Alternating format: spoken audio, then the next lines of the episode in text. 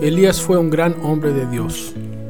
Él fue profeta y como tal buscó con fidelidad cumplir con el llamado que tuvo y que tenía de entregar exactamente y con fidelidad la palabra de Dios. Él fue el hombre responsable para que el pueblo del Señor, que andaba perdido, que andaba con dudas, andaba en incertidumbres, para que ese pueblo reconociera que solamente Jehová es Dios y que de esa forma pudieran volver a los caminos del Señor. El gran desafío que él se vio enfrentado tenía que ver justamente contra los profetas de Baal.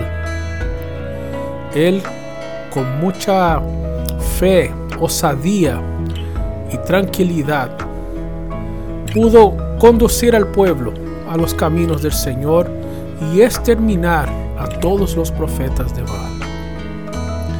Sin embargo, tú ves en el capítulo 19 del primer libro de los reyes, después que Jezabel, mujer del rey Acab, supo de lo que Elías había hecho, le envió un mensaje que nada más era que una amenaza.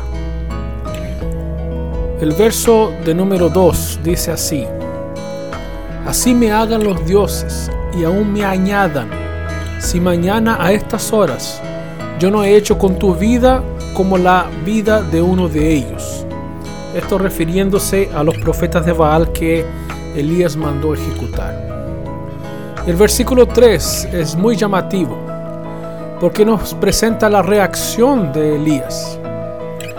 Dice, entonces él tuvo miedo y se levantó y huyó para salvar su vida. Allí llegó a Berseba, que pertenece a Judá, dejó allí a su criado y él se fue un día de camino por el desierto. Como Elías, nosotros tenemos días en donde somos muy osados y conquistamos grandes victorias y batallamos y vemos con alegría que vencemos las dificultades y las tentaciones. Pero hay días en que como Él también nosotros huimos y tenemos temor. Habrán días de victoria, de mucha alegría, pero en la vida cristiana también habrán días de temor y de esta sensación de que debemos huir. Pero sepamos, hermanos, que en cada uno de ellos, primero el Señor no está ajeno. Es el Señor quien nos protege, Él que nos da la victoria pero es Él también que nos levanta en nuestras angustias.